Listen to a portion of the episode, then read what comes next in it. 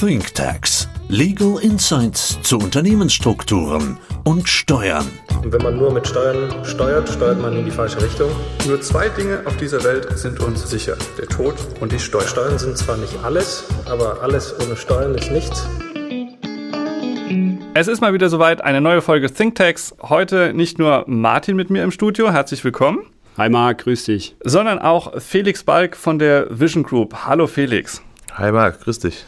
Felix ist Gründer und Geschäftsführer der Vision Group, die vorwiegend im Bereich von Wohnimmobilien tätig ist. Und Felix hat sich bereit erklärt, heute einmal mit ins Studio zu kommen und ein bisschen darüber zu berichten, was eigentlich die Vision macht was die Herausforderungen eines jungen Unternehmens und eines jungen Unternehmers sind und was dich, Felix, äh, so alles umtreibt. Aber bevor ich lange Ausführungen dazu mache, was eigentlich du genau machst, beziehungsweise was die Vision ist, wenn du magst, sag doch einfach mal ein paar Worte und stell dich selbst vor. Ja, erstmal vielen Dank, dass ich da sein darf, Marc.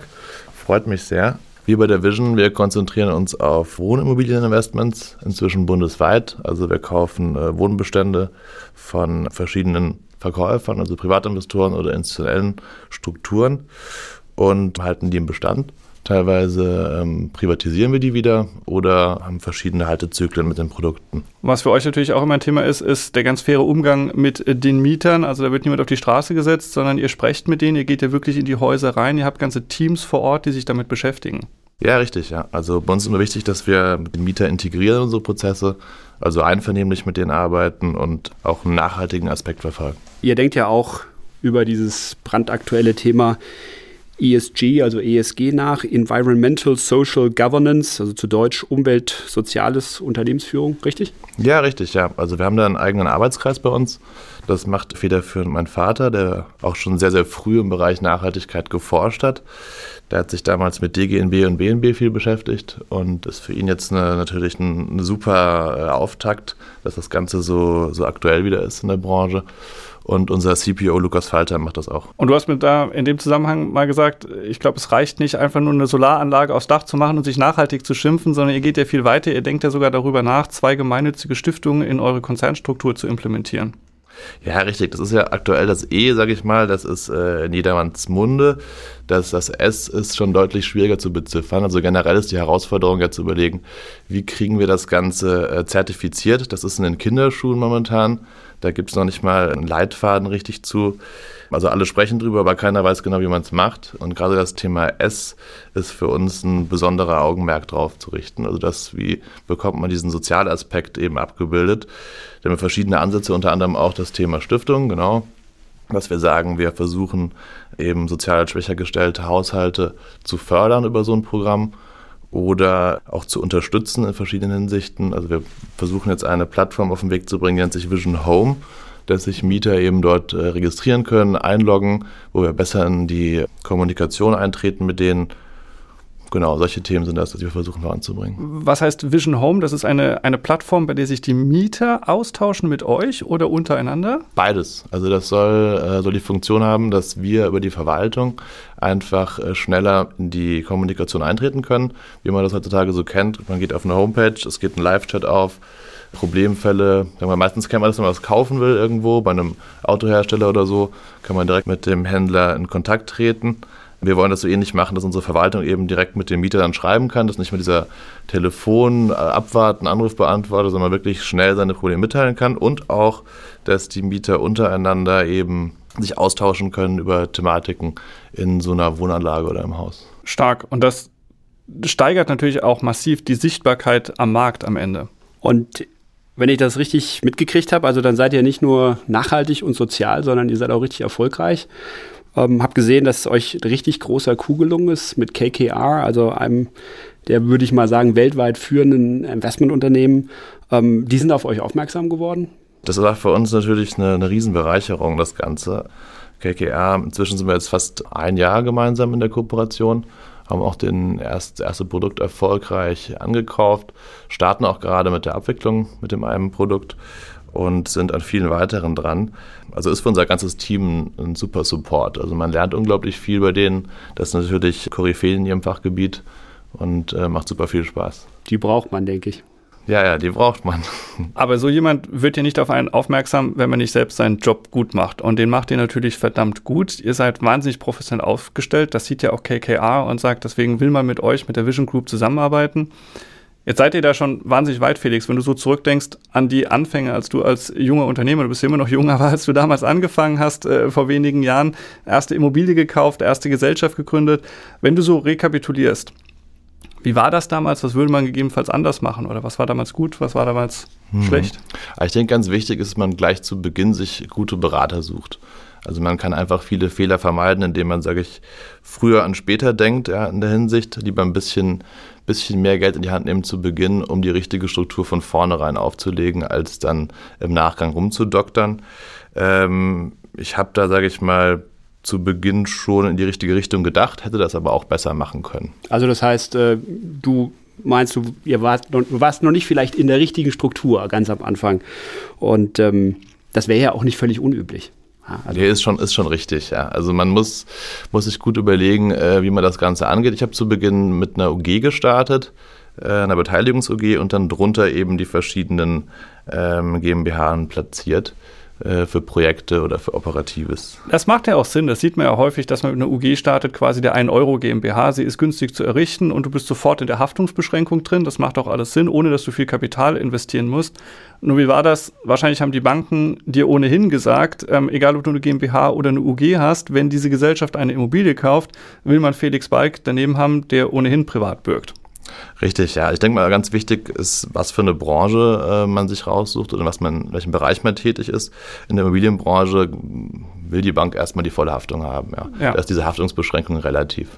Irrelevant. Irrelevant, ja, genau. So ist das. Und deswegen reicht am Anfang natürlich auch die 1-Euro-UG, die ihr damals gemacht habt. Damit ist man ganz gut gestartet. Ne? Korrekt. Dann braucht man erstmal nicht so viel Liquidität einzulegen und ähm, genau, man hat den gleichen Effekt eigentlich wie bei einer GmbH. Und Felix, wie agiert er heute? Wie macht er das? Heute haben wir eine Stiftungsstruktur, die wir aufgelegt haben mit dem Markt zusammen. Damals vor, ich glaube jetzt drei Jahren. Ja. Ungefähr. Und die wiederum hält die Anteile an unserer Holding KG und die wiederum unterstrukturiert hat dann die einzelnen GmbHs. Okay. Und was war deine Motivation, das gleich über Stiftungen zu lösen, etc.? Naja, ich sag mal, das, das Thema Stiftung hast du uns ja nahegebracht und uns die ganzen Vor Vorteile erklärt, die man damit hat. Das, das Thema Vermögensaufbau und auch den Ausblick auf äh, spätere, spätere Probleme, die auftreten können, eben mit GmbHs. Und vor allem auch das Thema des Wegzugs, der für mich sehr relevant war. Ich hatte ja damals schon oft darüber nachgedacht, in die Schweiz auszuwandern. Da sehr viele Freunde und Bekannte und das Ganze hat es natürlich dann ermöglicht und auch vereinfacht im späteren, späteren Verlauf. Stimmt, du hast damals schon gesagt, dass das äh, etwas sein könnte, die Zelte in Deutschland abzubrechen und in die Nähe der Berge zu gehen. Du hast den Schritt ja auch getan mittlerweile. Richtig, ja.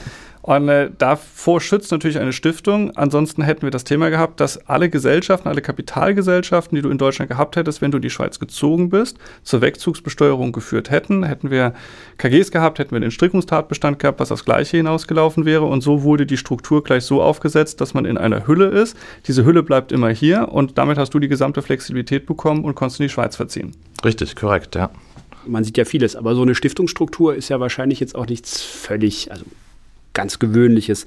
Wie ist das denn? Ähm, die Banken, die, die müssten ja dann schon auch ein bisschen zucken, wenn die sowas hören. Also ich meine, äh, so eine Stiftung hat ja zum Beispiel gar keinen Gesellschafter. Ist schon immer eine Herausforderung. Man muss mit den Banken wirklich weit ausholen und äh, denen das ganze Thema näher bringen. Aber am Ende des Tages ähm, es ist nur zu Beginn, sage ich mal, eine kleine Hürde. Und wenn sie es erstmal verstanden haben, dann ist das auch ein gängiger Prozess. Und es ist ja auch was, was die Banken am Ende fordern. Sie wollen, glaube ich, klare Strukturen sehen, sie wollen eine klare Linie sehen, nicht unterschiedlich viele Leute beteiligt an den diversen Gesellschaften, mal hier eine Gesellschaft, mal da eine Gesellschaft, sondern dadurch, dass das bei euch unter einer Holdingstruktur organisiert ist und darunter die Projektgesellschaften, die operativen Einheiten errichtet werden, hat man da natürlich eine sehr klare Linie, die auch den Banken gefällt und die Banken sofort anhand eines Organigramms sehen, wie die Struktur funktioniert und wo man dann letztendlich hinfinanziert und wer dahinter auch steht. Richtig, also ich glaube, die Akteure sind da entscheidend. Also die operativen Akteure, die wir dann auch nach wie vor sind, also die Geschäftsführer bzw. Verwaltungsräte sind ja dieselben wie in einer, in einer GmbH.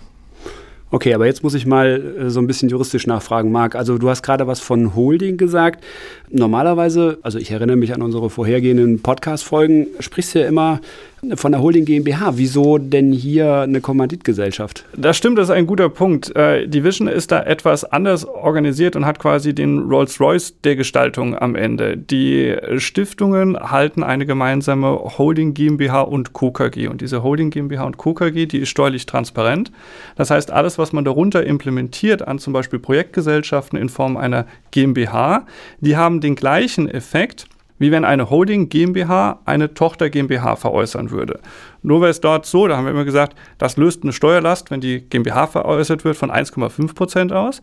Wenn jetzt allerdings die Holding GmbH und Co. KG eine solche GmbH veräußert, also einen sogenannten Share Deal macht, dann guckt man bei dem Veräußerungsgewinn durch die Holding GmbH und Co. KG durch, kommt auf die Ebene der Stiftung und dort haben wir sogar nur einen Steuereffekt von 0,75 Prozent. Insofern hat Felix und die Vision Group eigentlich die bessere Holding bereits oben drüber. Tricky. In der Tat, wenn es einfach wäre, könnte es jeder. Also in dem Zuge, wir haben eine, eine Schweizer Holding-Aktiengesellschaft gegründet. Mit der Kooperation mit KKA hat das eben Sinn gemacht, dass wir von der wiederum Anteile dann halten, unsere einzelnen Objektgesellschaften, sogenannte SPVs in Luxemburg. Aber das Ganze ist auch untergegliedert unter der Holdingstruktur in Deutschland. Und das macht ja auch gerade mit äh, Blick, äh, Felix, auf deinen Wegzug in die Schweiz durchaus Sinn, weil wir dort immer das Problem haben, kannst du aus der Schweiz eigentlich die deutschen Vision-Gesellschaften noch verwalten oder haben wir dann nicht die Verlagerung des Ort der äh, Geschäftsleitung in die Schweiz rein? Wäre natürlich die Verwaltung einer Schweizer Aktiengesellschaft völlig legitim ist, weil du dort wohnst, Du hast dort die Büros, du hast dort die Struktur, deshalb auch die Verwaltung von dort. Korrekt, genau. Und das war auch der Grund, warum wir das so, so dargestellt haben und warum wir das ähm, so umgesetzt haben am Ende des Tages. Ja. Super. Was wäre, Felix, so am Ende dein Tipp an junge Unternehmer, die anfangen, die groß, alle groß werden wollen? Es gibt keinen, der sagt, das wird nicht fliegen, sondern jeder geht davon aus, es wird groß. Was wäre so in ein, zwei Sätzen zusammengefasst dein Tipp, den du jemand mit auf den Weg geben würdest? Mhm auf jeden Fall so diesen Satz früher an später denken. Ich glaube, es macht einfach Sinn, sich frühzeitig schon äh, damit auseinanderzusetzen, ruhig mutig zu sein, groß zu denken einfach, weil man eben viele Fehler vermeiden kann und auch viel Geld spart, wenn man frühzeitig sich hinsetzt und mal den richtigen Weg einschlägt, die richtigen Berater holt und an der Stelle sich frühzeitig Gedanken macht, wie man das Ganze aufsetzen kann. Super. Dann sagen wir herzlichen Dank. Toll, dass du mit im Studio gewesen bist und wir freuen uns auf alles, was da noch kommt. Vielen Dank, Felix. Vielen Dank von meiner Seite.